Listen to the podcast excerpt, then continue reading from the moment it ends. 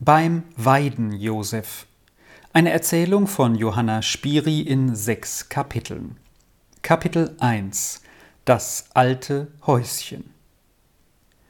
Wo schöne grüne Weidenhügel sich erheben, einer nach dem anderen und zwischendurch die Taleinschnitte von schimmernden roten und blauen Sommerblumen bedeckt sind, liegt das Dörfchen Altkirch. Das saubere weiße Kirchlein mit dem roten Turm und die hölzernen Häuser ringsherum liegen vor allen Winden geschützt im grünen Grunde, denn im Rücken des Dörfchens und von beiden Seiten steigen die Hügel empor, und nur die Vorderseite ist frei und offen. Diese schaut zu der grünen Höhe des Rechbergs hinüber, auf deren Gipfel von Wald umkränzt ein anderes Dorf mit seinen weißen steinernen Häusern weithin schimmert, das gleich der Höhe den Namen Rechberg trägt. Zwischen den Höhen rauscht der wilde Zillerbach dahin und bringt von seiner Fahrt aus den Bergen viel Holz und Steingeröll in den trüben Wellen mit herunter. Von Altkirch zum Rechberg hinüber führt eine Fahrstraße, aber die hat einen weiten Weg zu machen. Erst führt sie im Zickzack den Berg hinunter bis zum Zillerbach, dann über die alte gedeckte Brücke und jenseits wieder im Zickzack hinauf bis zum Dorfe Rechberg, für einen Wanderer im Ganzen wohl gegen zwei Stunden lang. Kürzer und viel lieblicher ist der schmale Fußpfad, der mitten über die Höhe hin zum Zillerbach hinunterführt, gerade auf den schmalen hölzernen Steg zu, der hier über den reißenden Bach geht. Der Steg ist so schmal, dass nur eine Person auf einmal darüber gehen kann, und es ist gut, dass auf beiden Seiten Geländer angebracht sind, so dass man sich festhalten kann, denn der leicht gebaute Steg zittert und schwankt bei jedem Tritt. Weit und breit ist keine Behausung auf all den grünen Hügeln rundherum zu sehen, nur auf dem letzten, von wo der Fußweg steil zum Bach niedergeht, steht eine einsame Kapelle und schaut seit uralter Zeit auf das reißende Wasser und den so oft weggeschwemmten und wieder neu erstellten Steg nieder. In Altkirch gibt es viele arme Leute, denn da ist wenig Verdienst. Die meisten Männer gehen als Tagelöhner auf die Bauernhöfe der Nachbarschaft. Einige besitzen auch selbst ein Fleckchen Erde, das sie bebauen. Nur zwei oder drei Bauern im Dörfchen haben so viel Land, um mehrere Kühe darauf halten zu können. Eine der ärmsten Haushaltungen war die vom Weiden Josef in dem abgelegenen alten Häuschen, das am Fußweg zur Kapelle hinüberliegt und ganz allein steht. Das Häuschen wird fast ganz zugedeckt von den lang herabhängenden Zweigen eines uralten Weidenbaumes, der sich immer mehr und mehr ausgebreitet hatte, bis er das Häuschen endlich ganz umschloss. Von diesem Baum her heißt der Besitzer der Weiden Josef. Er hatte immer in dem Häuschen gewohnt, denn es war schon seines Vaters Besitz gewesen, der darin uralt geworden war. Jetzt war der Weiden Josef selbst ein alter Mann geworden und lebte in dem Häuschen mit seiner alten, seit langer Zeit kranken Frau und seinen zwei Enkelkindern. Der Weiden Josef hatte einen einzigen Sohn, den Sepp, der immer ein gutmütiger, aber ein wenig leichtsinniger und unsteter Mensch gewesen war. Wo er sich jetzt aufhielt, wussten selbst die alten Eltern nicht. Schon seit sechs Jahren war er von daheim fort und hatte während der Zeit wenig von sich hören lassen. Der Sepp hatte sehr früh eine Frau genommen, und die Eltern hatten das gern gesehen, denn die Frau war die fleißige, brave Konstanze, die von allen Leuten gern gelitten war. Sie sah auch gut aus und ging immer still wie wenige ihren Weg in Fleiß und Gewissenhaftigkeit. Sie hielt auch alles schön und gut im Häuschen ihres Mannes in Ordnung, und der Weiden Josef und seine Frau hatten gute Tage, solange die Tochter Konstanze im Hause war. Sie arbeitete von früh bis spät und ließ es den Eltern an nichts fehlen, denn sie sagte, Vater und Mutter müssten nun ausruhen, sie hätten genug getan, und sie zwei Jungen seien nun da, um den Alten noch ein paar gute Tage zu machen.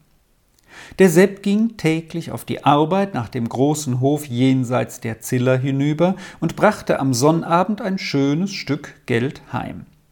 Es war alles so gut geregelt und lief seinen schönen Gang in Wohlsein und Zufriedenheit, dass auch der Sepp in ein ganz stetes Wesen hineinkam und nichts begehrte, als so fortzufahren.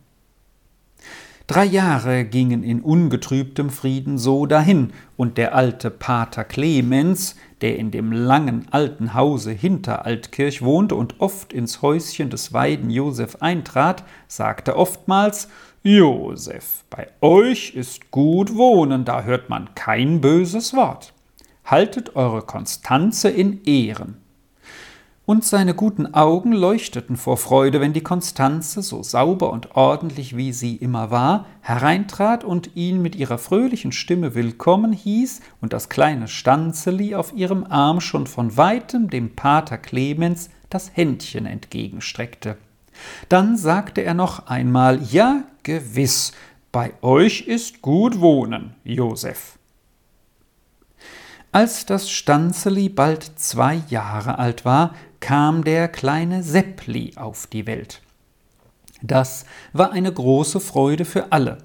Aber gleich nachher geschah das Traurigste, was dem Hause des Weiden Josef widerfahren konnte. Die Konstanze starb ihrem Mann und ihren Kindern weg und hinterließ eine Lücke, die nicht mehr auszufüllen war. Von der Zeit an lief der Sepp herum wie einer, der kein Ziel mehr vor sich hat.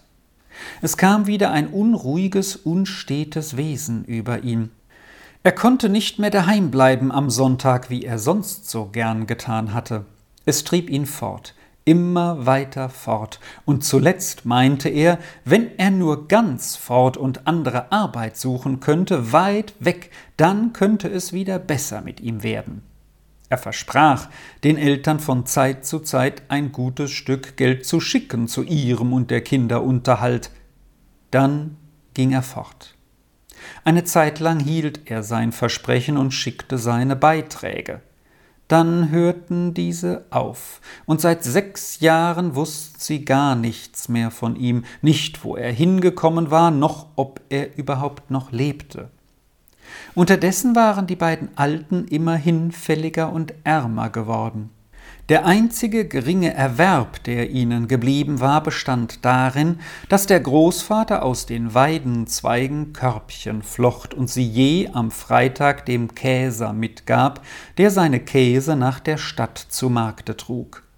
Viel nahm der Großvater nicht ein für seine Arbeiten, und die Großmutter musste jedes Stücklein Brot abteilen, so dass man von einem Tag zum anderen durchkommen konnte. So war das Stanzeli nun bald neun, der Seppli sieben Jahre alt geworden, und Stanzeli musste jetzt dem Großvater schon recht in allen Geschäften an die Hand gehen denn seit mehr als vier Monaten schon lag die Großmutter krank danieder und konnte gar nichts mehr tun. So mussten der Großvater und das Stanzeli zusammen täglich das Kochen besorgen, das allerdings nicht sehr weitläufig war, denn es wurde nichts anderes gekocht als Maisbrei und Kartoffeln und dann und wann zur Seltenheit ein wenig Kaffee aber es brauchte doch die zwei, um das Essen herzurichten, denn das Stanzeli war noch zu klein, um die Pfanne hin und her heben zu können, und der Großvater wusste immer nicht recht, wie eins aufs andere beim Zubereiten folgte, das wusste dann dagegen das Stanzeli genau.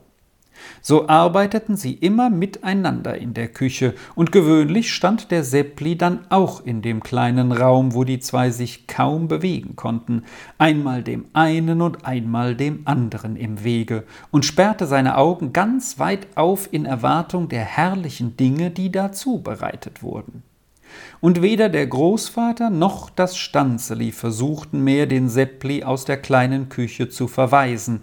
Sie wussten ja, dass er zwei Minuten später doch wieder da war, denn der Seppli hatte in manchen Sachen eine unbeschreibliche Beharrlichkeit.